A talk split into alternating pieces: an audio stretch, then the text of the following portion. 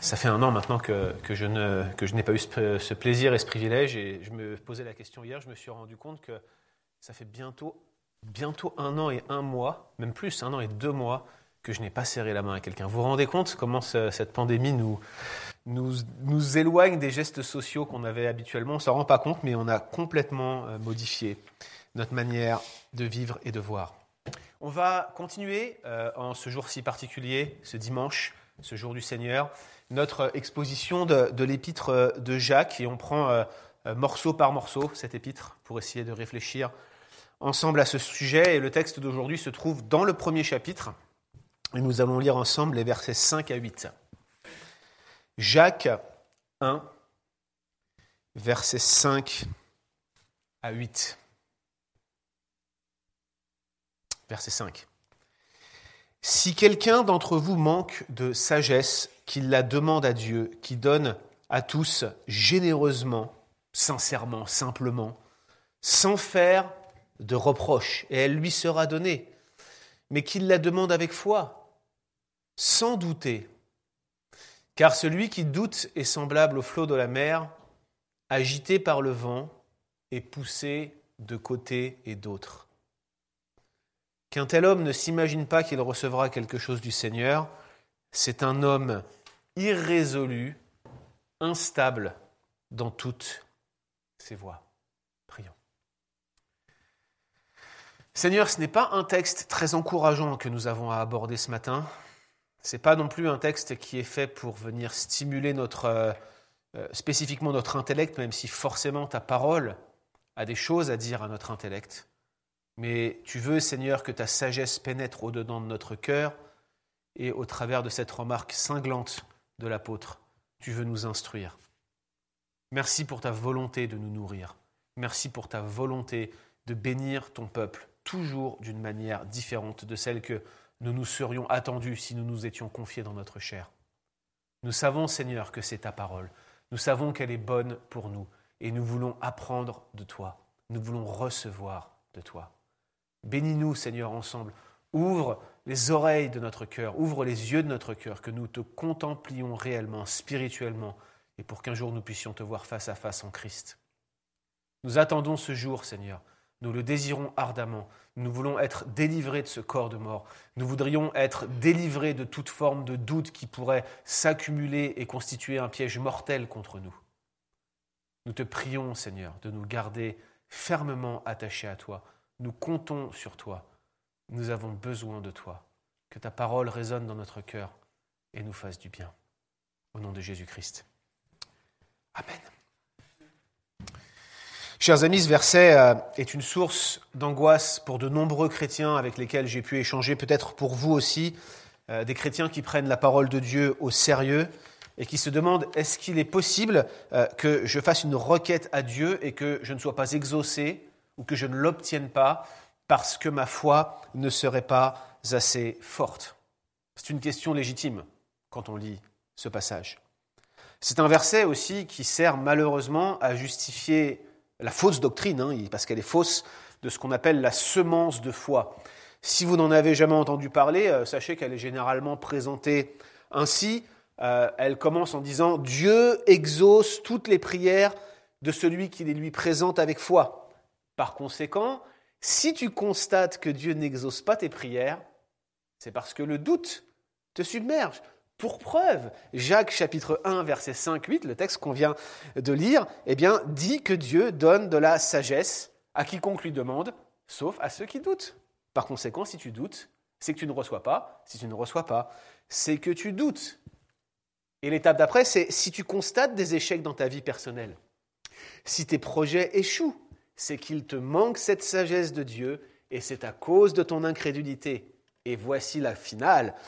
Pour vaincre cet esprit de doute, fais une semence de foi. Fais comme cette veuve, cette pauvre veuve que Jésus a louée. Mets donc de ta subsistance dans l'offrande et Dieu, dans ton épreuve, viendra te secourir. Mets Dieu à l'épreuve et il te secourra selon ta mesure de foi. Mesure de foi qui, bien sûr, est proportionnelle à la mesure de ton offrande. C'est une fausse doctrine. Elle est fausse. Néanmoins, il faut le reconnaître. Euh, le texte de Jacques 1, versets 5 à 8, qui n'enseigne pas du tout cela, contient quelques difficultés et ça peut sembler parfois très impressionnant pour les gens qui ont été habitués à ce style de rhétorique. Et ce texte-là, en réalité, a d'importants conseils pratiques à nous transmettre pour notre marche avec Dieu. Alors ce qu'on va faire ce matin, c'est qu'on va commencer par se poser trois questions importantes avant de passer en revue quelques conseils que Dieu nous donne au travers de ce texte pour présenter nos requêtes avec foi. Commençons donc par trois questions importantes, centrales, pour bien comprendre ce texte. Première question, quel est le lien entre ce passage de Jacques chapitre 1 versets 5 à 8 et le passage précédent que nous avons exposé il y a quelques semaines Vous vous souvenez ce passage précédent qui encourage euh, les croyants à considérer leurs épreuves comme un sujet de joie profonde et à voir en quelque sorte l'épreuve comme une amie. Comprenez ce que je veux dire par là? Une amie envoyée par Dieu pour susciter en eux, en nous, cette persévérance, cette endurance. Jacques parle de perfection et approfondir notre piété. Quel est le lien entre cette quête de la sagesse et euh, le passage qui parle d'épreuve, de perfection et de persévérance de l'épreuve que nous avons vu précédemment? C'est d'autant plus important que vous vous en souvenez peut-être, euh, j'avais exprimé l'idée que euh, plusieurs commentateurs sont, déboussolés par l'épître de Jacques et ont l'impression d'y voir une collection de, petits morceaux de sermons qui auraient été disposés comme ça, de manière aléatoire, sans vraiment euh, de logique. par exemple, on avait montré que la dernière section semblait être déconnectée du verset d'introduction. Et maintenant, honnêtement, on a du mal à voir comme ça, à première vue, le lien entre euh, ce sujet de la sagesse et le thème de l'épreuve. Mais en réalité, ces deux passages sont bien connectés, ils sont même fermement connectés et de deux manières, lexicalement et thématiquement. Je m'explique tout de suite. Lexicalement, c'est par les mots, par l'utilisation de mots précis. En réalité, Jacques utilise le même mot le mot manquer, faillir, leipo en grec si ça vous intéresse, pour connecter les deux sections ensemble. Il y a celui qui manque de sagesse, mais il y a celui qui est accompli dans le passage précédent pour toute bonne œuvre sans manquer, leipo, de rien. C'est le même mot et c'est un procédé littéraire classique pour montrer que les deux sections sont connectées. En d'autres termes, même si ça saute pas aux yeux, pour les premiers lecteurs, Jacques était en train de dire Attendez, je continue mon raisonnement ici. Je parle de la même chose. Ces deux sections parlent de choses qui sont connectées. Donc tout de suite, il doit y avoir à nos yeux quelque chose qui nous stimule à nous dire, OK, mes épreuves ont quelque chose à voir avec la sagesse que Dieu donne. Ça, c'est la première chose, immédiatement. La deuxième chose, c'est qu'il y a une connexion thématique qui était certainement bien connue des premiers lecteurs de l'épître de Jacques. Parce qu'il y a de nombreux textes issus de ce qu'on appelle la littérature de la sagesse, typiquement les proverbes dans nos Bibles, mais pas seulement, hein, même, de la littérature en dehors de la Bible, qui vont connecter euh, la sagesse de Dieu avec les épreuves que l'on peut traverser. En réalité, dans la littérature de la sagesse, eh bien, cette sagesse qui vient de Dieu, elle est cette qualité nécessaire pour que le peuple de Dieu puisse en quelque sorte euh, supporter les épreuves euh, avec force et piété. Laissez-moi vous lire juste un passage euh, qui est issu d'un texte qui n'est pas inspiré selon moi, qui a de, de belles qualités. C'est un très beau texte, un texte qu'on estime être apocryphe. Il n'est pas dans nos Bibles et c'est normal qu'il ne le soit pas. Mais regardez comment, à l'époque de Jacques, on percevait euh, euh, cette connexion entre sagesse et épreuve. Le texte que je vais vous lire s'intitule La sagesse de Salomon, et c'est dans le chapitre 9, verset 6. Si quelqu'un est parfait parmi les fils des hommes, dit cet ouvrage apocryphe, mais sans sagesse qui vient de toi, ô Dieu, il sera considéré comme rien. Mais ce n'est pas tout, il y a, il y a d'autres textes du même type qui vont en quelque sorte rassembler les thèmes de l'épreuve, les thèmes de la sagesse, les thèmes de l'intégrité spirituelle. Et souvent, dans ces textes-là, la personne qui est mise en avant, c'est Abraham, le patriarche Abraham, et d'ailleurs sagesse, le même texte que je vous lisais il y a quelques instants, euh, estime que c'est euh, la sagesse qui vient de Dieu qui a préservé Abraham irréprochable devant Dieu quand celui-ci l'a mis à l'épreuve de sacrifier son fils Isaac. Pourquoi est-ce qu'il n'a pas sacrifié son fils? Pourquoi est-ce qu'il a sollicité Dieu? Pourquoi est-ce qu'il a été jusqu'au bout et Dieu a retenu sa main? C'était parce que Dieu lui a donné sa sagesse, cette persévérance, cette, euh, cette volonté d'être accompli dans l'épreuve et qu'il s'est laissé façonner par Dieu au travers de cette sagesse. En d'autres termes, la perfection spirituelle, la persévérance, l'accomplissement qui est le but des épreuves, ne peut être atteint qu'au travers d'une forme de sagesse divine que seul Dieu peut donner. Et cette sagesse, et c'est ça la bonne nouvelle, elle peut être demandée à Dieu, mais pas de n'importe quelle manière. Voilà la connexion entre ces deux passages. Vous voulez persévérer dans l'épreuve, comme on le disait il y a quelques semaines? Vous avez besoin de sagesse. Vous manquez de sagesse. Vous pouvez la demander à Dieu. Mais vous devez la demander d'une certaine manière. Et c'est ce qu'on va voir maintenant. Mais avant tout cela, quelle est donc cette sagesse dont Jacques parle? C'est notre deuxième question. Quelle est donc cette sagesse dont Jacques parle? Bah, À vrai dire, Jacques ne nous fournit pas un dictionnaire pour nous expliquer le sens des mots qu'il emploie, et c'est normal parce que ses premiers lecteurs savaient très bien à quoi il faisait référence. Là encore, les regards de Jacques, les regards de ses lecteurs sont tournés vers cette sorte de littérature dite littérature de la sagesse, et notamment vers le livre des Proverbes, dont euh, cette poursuite, hein, c'est vraiment le mot qui convient, cette poursuite de la sagesse est le thème central au moins des neuf premiers chapitres, voire des autres chapitres, mais essentiellement euh, des neuf premiers chapitres. Laissez-moi vous lire juste un extrait de Proverbes chapitre 2 à partir du verset 6. Je vous lis juste quelques versets pour vous donner un ordre d'idée de comment Jacques et comment ses premiers lecteurs percevaient cette sagesse qui vient d'en haut. L'Éternel donne la sagesse. De sa bouche sortent la connaissance et l'intelligence. Il tient en réserve le salut pour les hommes droits, un bouclier pour ceux qui marchent dans l'intégrité, en protégeant les sentiers de la justice et en gardant la voie de ses fidèles. Alors tu comprendras la justice, l'équité, la droiture, toutes les routes qui mènent au bien, car la sagesse viendra dans ton cœur, et la connaissance fera les délices de ton âme.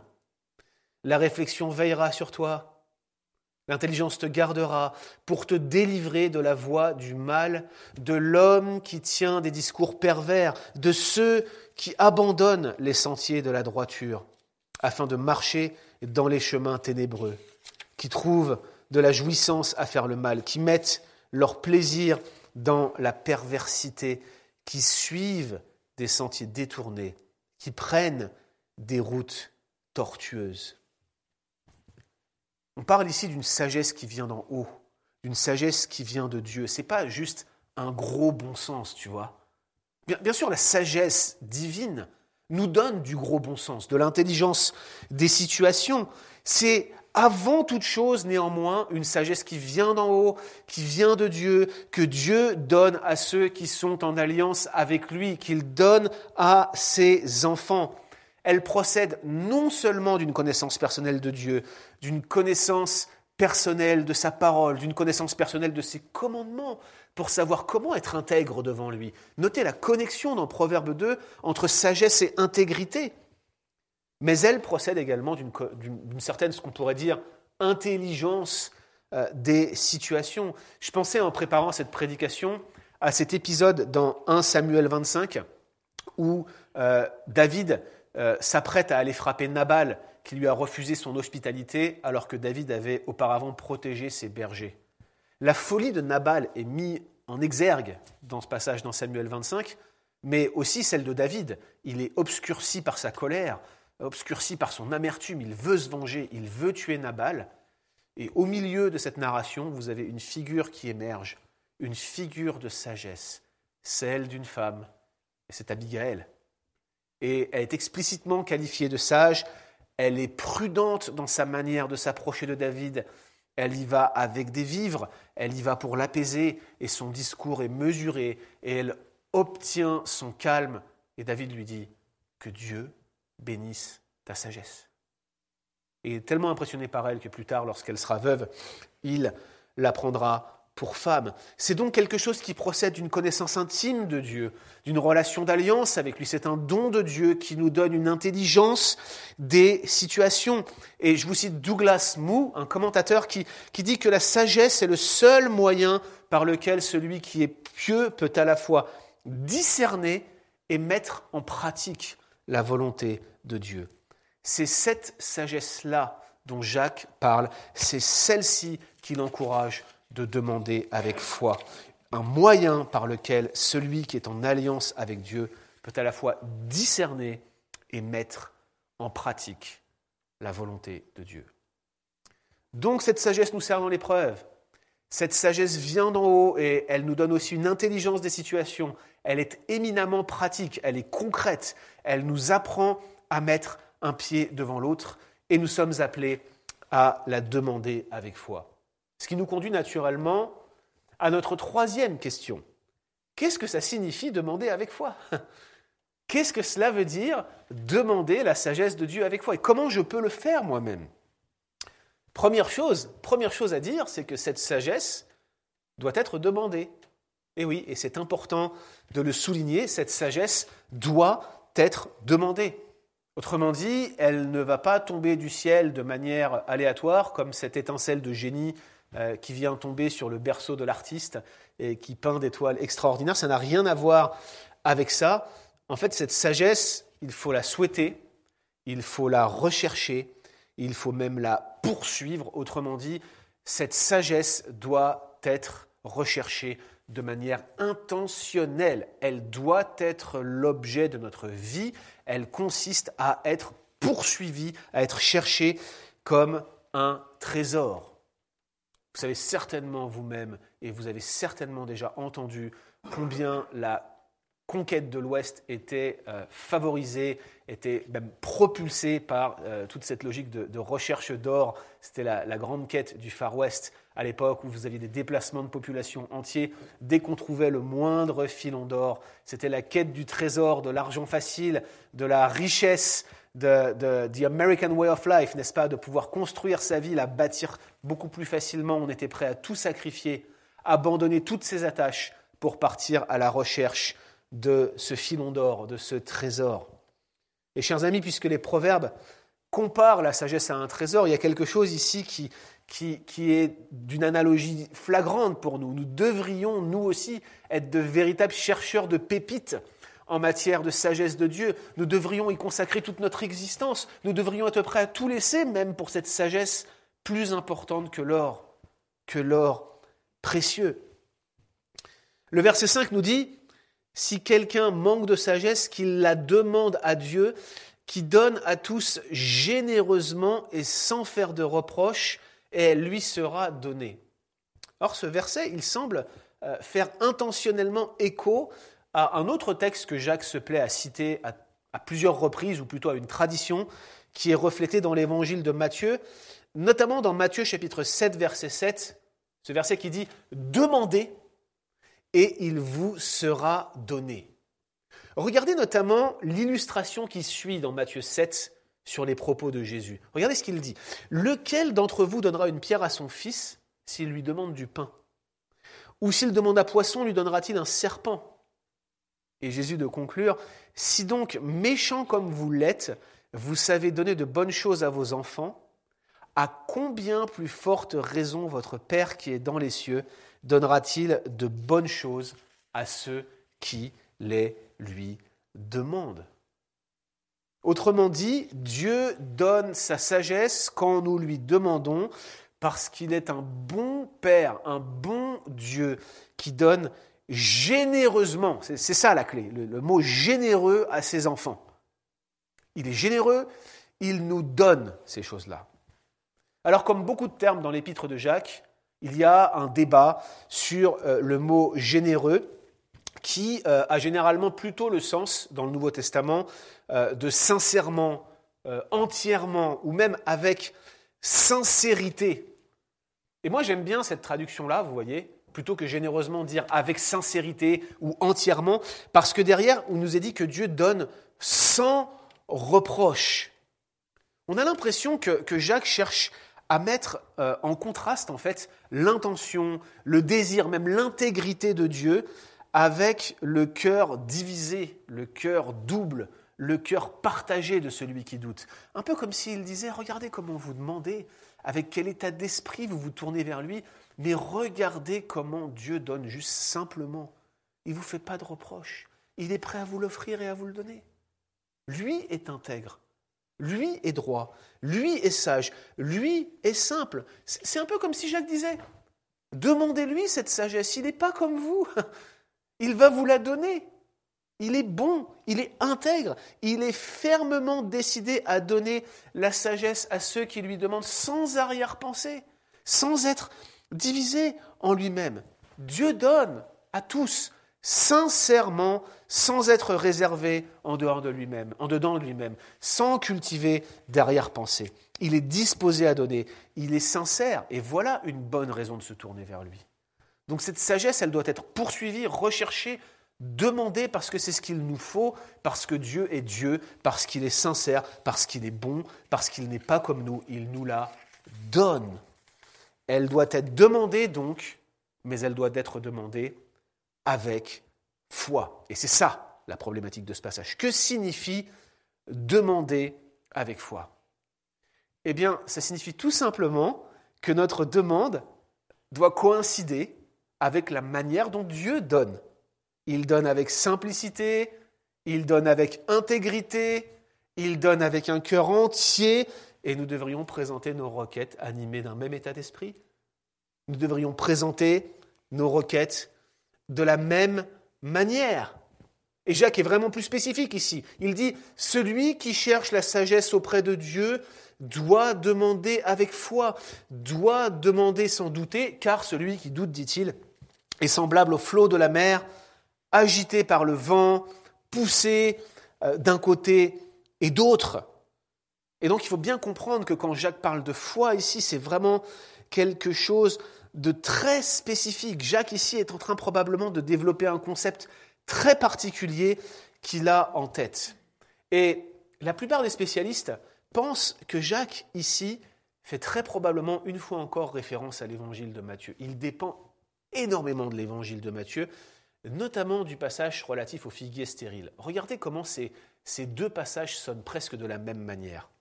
Ça se trouve dans Matthieu, chapitre 21, euh, verset 21. Après avoir maudit le figuier, et après que ses disciples se posent des questions sur qu'est-ce que ça signifie, il leur dit, je vous le dis en vérité, si vous aviez de la foi et que vous ne doutiez point, non seulement vous feriez ce qui a été fait à ce figuier, mais quand vous diriez à cette montagne, ôte-toi de là et jette-toi dans la mer, cela se ferait. Tout ce que vous demanderez avec foi par la prière, vous le recevrez. Vous voyez les points de similitude ici? On demande avec foi la sagesse de Dieu sans douter, il nous la donnera. Tout ce qu'on demande avec foi dans la prière, il nous le donnera.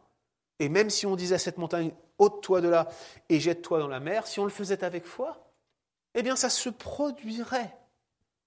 Or, à passage similaire, même cause et mêmes effets, c'est encore un texte qui est complètement tordu par les prédicateurs de l'évangile de prospérité, ce passage de Matthieu 21, qui disent que si tu demandes avec foi la vie abondante, la santé, la richesse, quiconque sème une semence de foi va obtenir ces choses. Voilà comment ces passages sont systématiquement tordus. Mais ce n'est pas du tout ce qu'ils disent. Dans l'épître de Jacques, chers amis, la notion de foi est centrale. Elle revient à 14 reprises.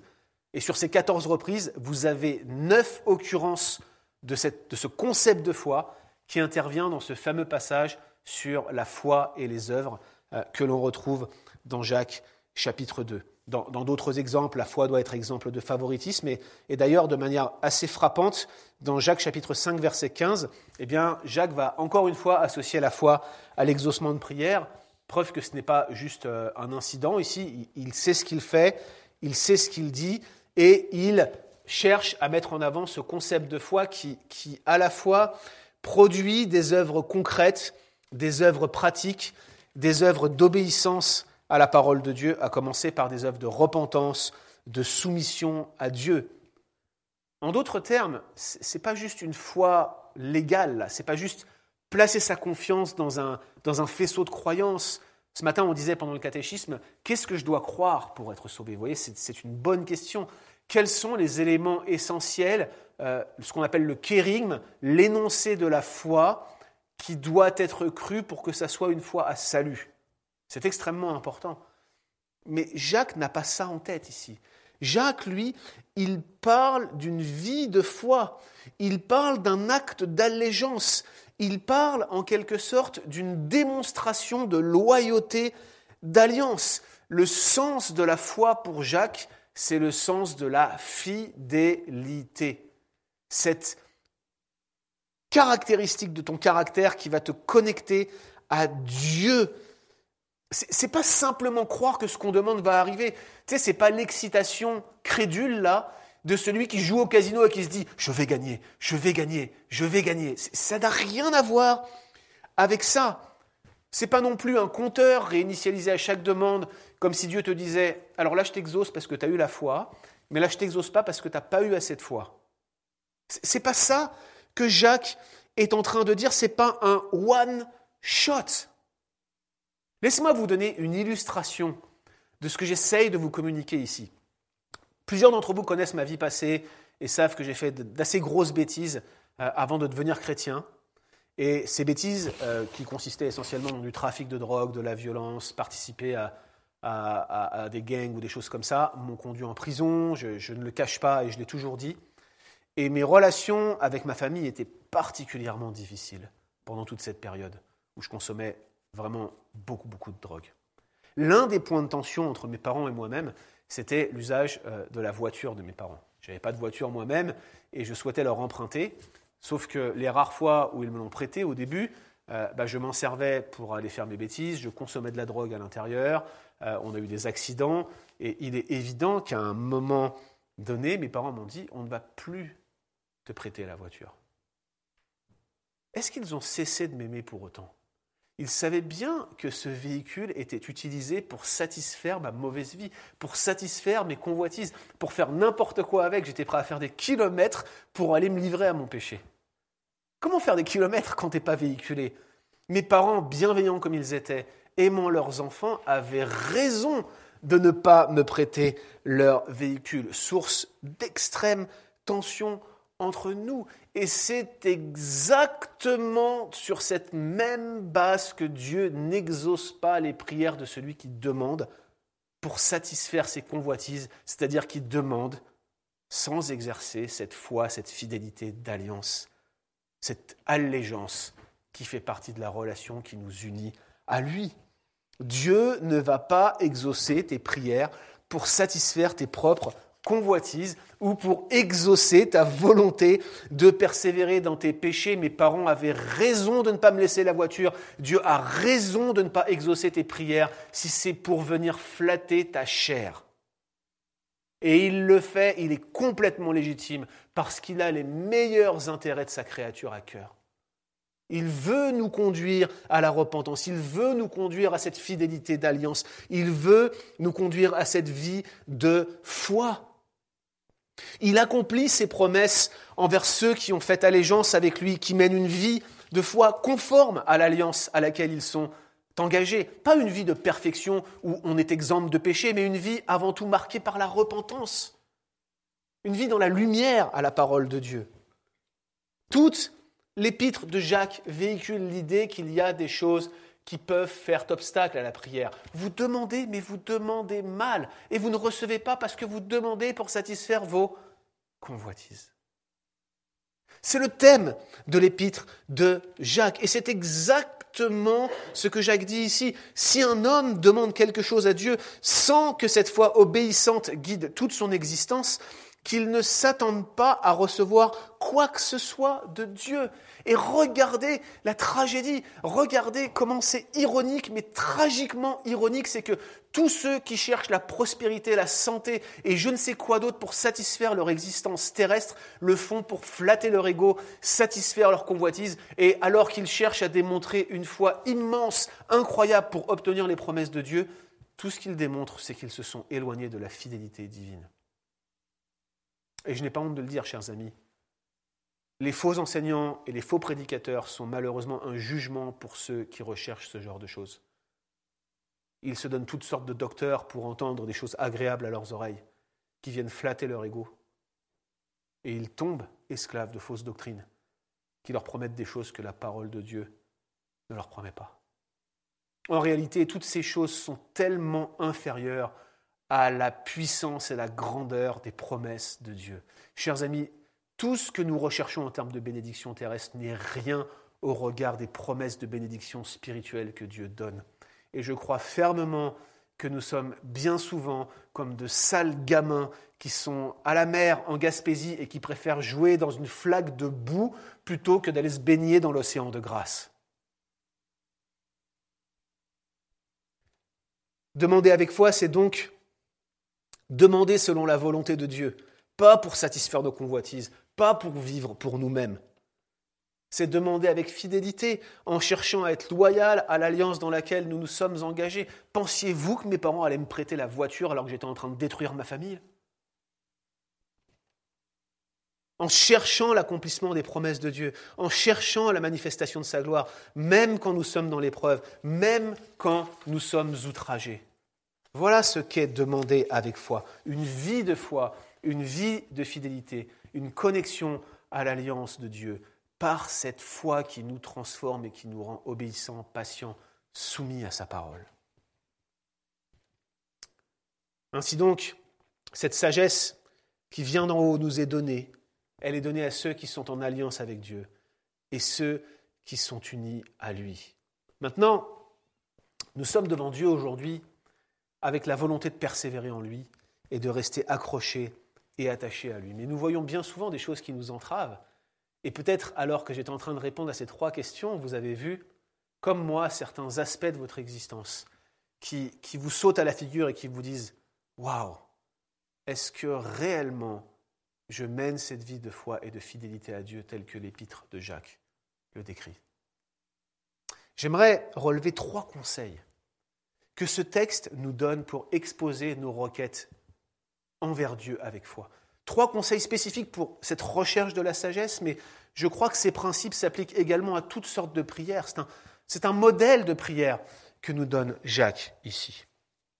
Premier conseil, c'est un avertissement. Méfiez-vous de l'incrédulité et du doute. Méfiez-vous de l'incrédulité et du doute. Jacques met en garde ses lecteurs. Il faut qu'ils demandent de la sagesse, dit-il, sans douter. Car celui qui doute est semblable au flot de la mer, qui est agité par le vent, qui est poussé d'un côté et de l'autre. Et il ajoute, c'est dur, hein, écoutez bien ça, qu'un tel homme ne s'imagine pas qu'il recevra quelque chose du Seigneur. Quel genre de doute Jacques a-t-il en vue ici? Parce que c'est évident que nous doutons tous d'une manière ou d'une autre. Et je ne sais pas où vous en êtes dans votre relation au doute, mais je ne crois pas avoir vu passer une seule journée et ayant fait mon bilan personnel où je me suis dit que je n'avais pas douté en quelques points des promesses de Dieu. Combien de fois je n'ai pas prié moi aussi en reflétant la parole de Dieu? Je crois. Viens au secours mon incrédulité. Bien souvent, nous avons l'impression d'avancer à tâtons dans notre vie chrétienne, et très honnêtement, Jacques aussi devait avoir ce sentiment comme n'importe quel être humain, comme Élie, dit-il, qui était un homme de la même nature que nous. Est-ce que c'est réellement à ce genre de doute que Jacques fait allusion? À vrai dire, je n'y crois pas. Et l'une des raisons pour lesquelles je n'y crois pas, c'est que le terme qui est utilisé ici, diacrinoménoi, si ça vous intéresse, eh bien, il est assez inhabituel pour exprimer l'idée de doute, suffisamment inhabituel pour se poser la question de, de la nature de ce doute en question. D'ailleurs, ce qui est vraiment intéressant, c'est que Paul utilise ce même terme qu'il applique, devinez à qui? À Abraham. Tiens donc. Paul utilise exactement ce terme pour décrire la foi d'Abraham lorsqu'il dit en Romains 4, 20 Abraham n'a pas hésité par incrédulité, diacrinomenois, à l'égard de la promesse de Dieu. Oui, mais attendez, vous et moi, on sait bien qu'Abraham, il a douté, au moins une fois. C'est-à-dire, par exemple, quand l'ange lui a dit qu'il aurait un fils lorsqu'il aurait 100 ans, en Genèse 17, il a rigolé intérieurement, Sarah a rigolé, tout le monde a rigolé, personne n'y a cru, personne n'a pris Dieu au sérieux. Ils ont tous douté. Mais ce n'est pas du tout ce que Paul a en tête ici. Ce n'est pas qu'Abraham ait jamais douté de la promesse de Dieu, mais c'est plutôt que Abraham, pendant toute son existence, a fait preuve de constance dans sa fidélité à Dieu, de persévérance et d'attachement à cette alliance. C'est exactement la même foi qui animait, animait quelqu'un comme David, qui, vous pouvez être d'accord avec Chiméi quand il l'insulte, il lui dit, tu es un homme de sang. C'est un homme de sang, David? Bien sûr que c'est un homme de sang. Mais il était malgré tout animé de cette foi et de cette fidélité d'alliance qu'il l'a gardé attaché à Dieu. Et c'est exactement ce genre de foi, de fidélité que Jacques a en vue. Il veut que nous comprenions que Dieu ne nous répond que lorsque notre vie intérieure témoigne d'une cohérence entre nos intentions et nos désirs qui se traduisent bien sûr par des actions, des intentions qui sont cohérentes avec sa parole. En d'autres termes, une forme d'intégrité spirituelle. C'est un doute profond qu'il fait référence, une sorte de division intérieure chez le croyant qui l'amène à s'arrêter dans le chemin, euh, qui conduit finalement à des motivations et des attitudes qui sont incohérentes envers Dieu. Jacques compare d'ailleurs celui qui doute ainsi à, ce flot de la mer qui est agité par le vent, qui est poussé d'un côté et de l'autre. C'est l'image de la houle. Vous voyez, quand la mer est agitée, le vent souffle dans tous les sens et la mer ne peut pas garder la même forme. Elle bouge et elle est constamment changeante en fonction de la direction du vent. Je vous cite encore une fois Douglas Moo, ce commentateur, qui dit Celui qui doute ne possède pas d'encre à son âme. Il ne prie pas Dieu avec cohérence et sincérité. En proie au vent changeant de ses motivations et de ses désirs, il veut la sagesse de Dieu un jour, il veut la sagesse du monde le lendemain. Il n'est pas stable, il n'est pas résolu, son doute est profond. Ce n'est pas simplement l'incrédulité qui nous saisit au coin de notre foi, c'est quelque chose qui affecte la nature même de notre foi et qui la rend branlante, mal affermie et qui pourrait bien la faire s'écrouler. C'est cette forme de doute dont vous devez vous garder. Doute au sujet du caractère de Dieu, doute au sujet de la bienveillance de Dieu, doute que la sagesse du monde est bonne et que celle de Dieu parfois est mauvaise. Si vous voulez goûter pleinement la sagesse de Dieu, c'est le genre de doute que vous ne devez pas laisser s'installer dans votre cœur. Et ça va vite. Bien souvent, ça commence par de l'amertume qu'on laisse croître dans notre vie et on conçoit des pensées erronées contre Dieu. D'un côté, on peut s'imaginer que c'est une machine à bénédiction.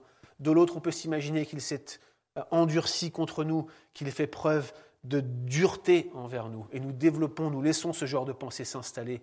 Notre doute devient profond et nous finissons par douter du caractère même de Dieu. Voilà le genre de sentiments qui conduisent progressivement malheureusement parfois à une forme d'apostasie.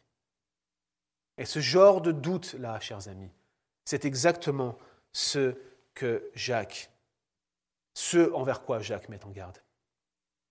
Deuxième conseil pratique, là encore un avertissement que donne Jacques, attention à la double vie spirituelle. C'est ce qu'il dit à la fin, en fait, quand il dit qu'un tel homme ne s'imagine pas qu'il recevra quelque chose du Seigneur. C'est un homme qui est irrésolu, instable dans toutes ses voies. Le, terme irrésolu ici, il est vraiment, vraiment intéressant parce que figurez-vous que c'est la plus ancienne euh, manifestation de ce mot qui est connue dans toute la littérature grecque. Certains euh, commentateurs pensent même que c'est Jacques qui aurait inventé ce mot. Bon, possible, peu importe, mais en tout cas, le concept auquel il fait allusion, il n'est pas nouveau.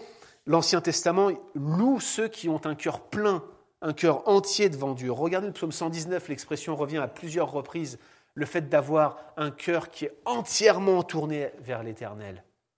Certains rois sont décrits de la sorte. Il fit le bien devant Dieu entièrement comme l'avait fait son père David. Il eut le cœur entièrement tourné vers l'Éternel. D'autres condamnent le cœur qui est divisé la duplicité. Dans les psaumes, ça se retrouve dans la littérature prophétique. Mais vous vous souvenez certainement de ce texte euh, de Deutéronome chapitre 6, verset 5, que Jésus vraiment souligne comme l'un des commandements les plus importants. Il dit, Tu aimeras le Seigneur ton Dieu de tout ton cœur, de toute ta force et de toute ta pensée. Un homme irrésolu, un homme qui laisse le doute s'installer de cette manière profonde, clivante à l'intérieur de son âme, c'est quelqu'un qui veut suivre Dieu mais qui ne veut pas lui abandonner sa vie. C'est quelqu'un qui veut bien des promesses de Dieu mais qui rechigne à obéir à ses commandements. C'est quelqu'un qui apprécie les bénédictions et les avantages de la vie chrétienne mais qui ne veut pas de l'épreuve, qui ne veut pas lâcher prise, qui ne veut pas s'éloigner du mal.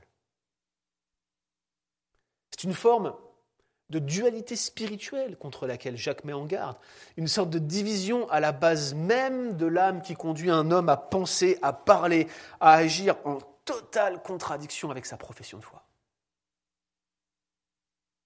Et il souligne des choses ici qui font écho dans notre vie, n'est-ce pas? Qui nous montrent, nous aussi, combien on a besoin de se garder de ces choses-là et de faire attention à cette forme de doute. Troisième conseil, souvenez-vous de l'intégrité et de la fidélité de Dieu. Je reconnais que les deux premiers conseils que Jacques donne sont, particulièrement destructeurs pour nous quand on les entend. On se dit, mais comment est-ce que je peux demander?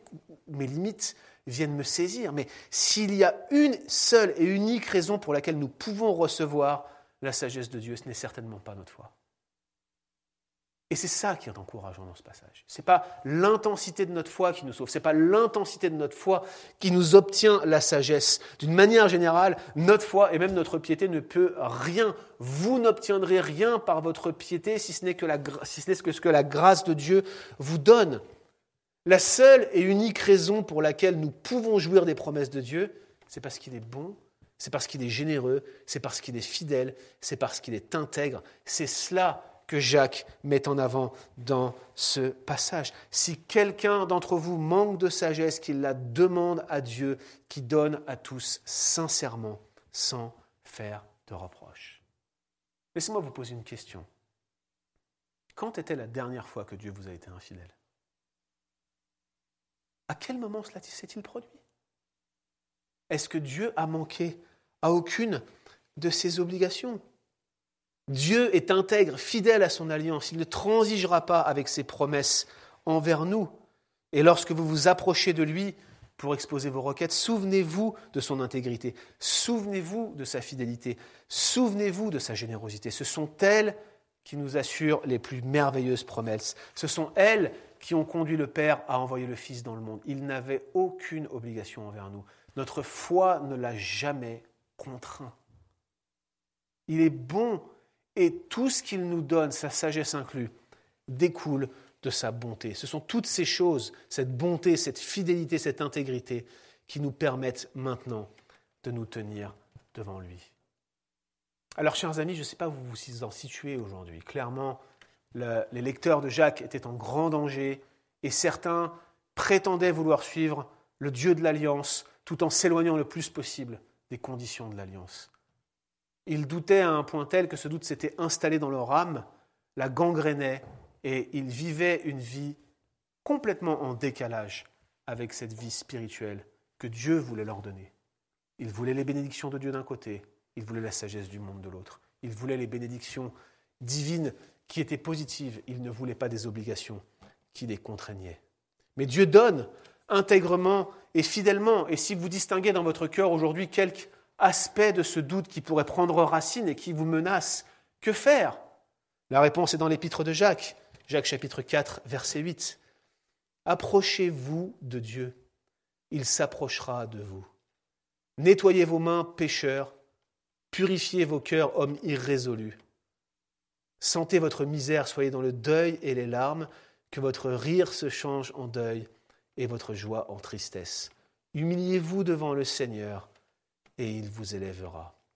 Que le Seigneur nous amène à mettre à, mort toute forme de doute de cette manière-là dans nos vies, tout embryon qui pourrait nous conduire à vivre ce décalage entre l'appel de l'alliance et l'obéissance à l'alliance. Prions. Seigneur, nous te remercions et nous te bénissons pour ce texte qui nous instruit et qui nous montre, Seigneur, comment tu as été intègre et fidèle envers nous, Seigneur, comment tu ne te détournes pas de nous, comment tu ne nous lâches pas et comment tu ne te lasses pas de nous bénir. Seigneur, nous avons besoin de ta sagesse et nous voudrions, Seigneur, être entièrement dépendants de toi pour pouvoir en bénéficier, pour pouvoir en profiter chaque jour de notre vie. Merci parce que tu la donnes en Christ à celui qui, qui se confie en toi, Seigneur. Merci parce que tu es bon, parce que ta bonté durera toujours, parce que ta miséricorde demeure, Seigneur. Te prions, notre Dieu, que cette sagesse nous anime et qu'elle nous guide jusqu'à la fin de notre vie. Au nom de Jésus-Christ. Amen.